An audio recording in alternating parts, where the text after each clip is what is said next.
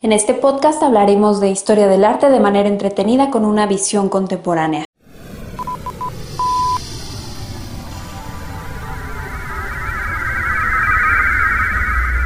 Sepultar el pasado.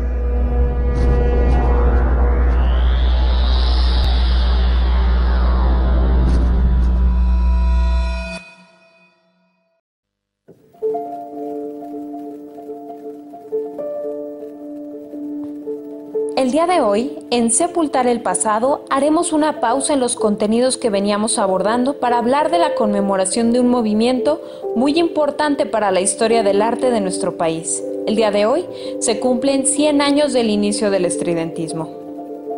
En 1921, en un México postrevolucionario, inició un movimiento que irrumpió en los círculos de intelectuales de la época todo esto iniciado el 31 de diciembre de ese año, cuando apareció pegado en las calles del entonces Distrito Federal un documento mejor conocido como Actual Número 1, apareciendo junto a los anuncios y carteles de la ciudad el que sería el primer manifiesto y que entre sus líneas se leían las instrucciones para producir el arte de la época.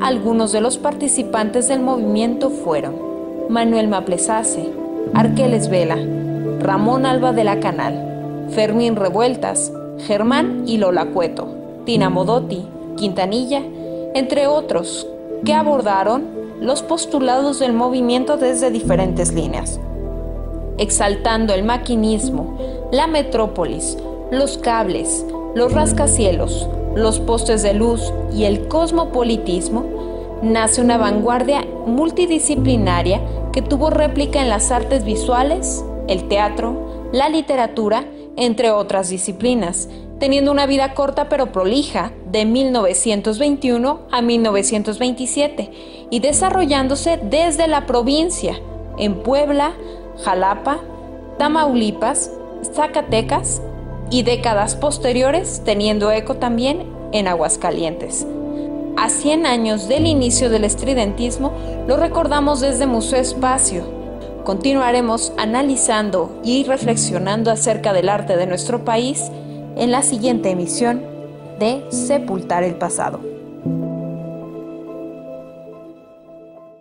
Sepultar el pasado.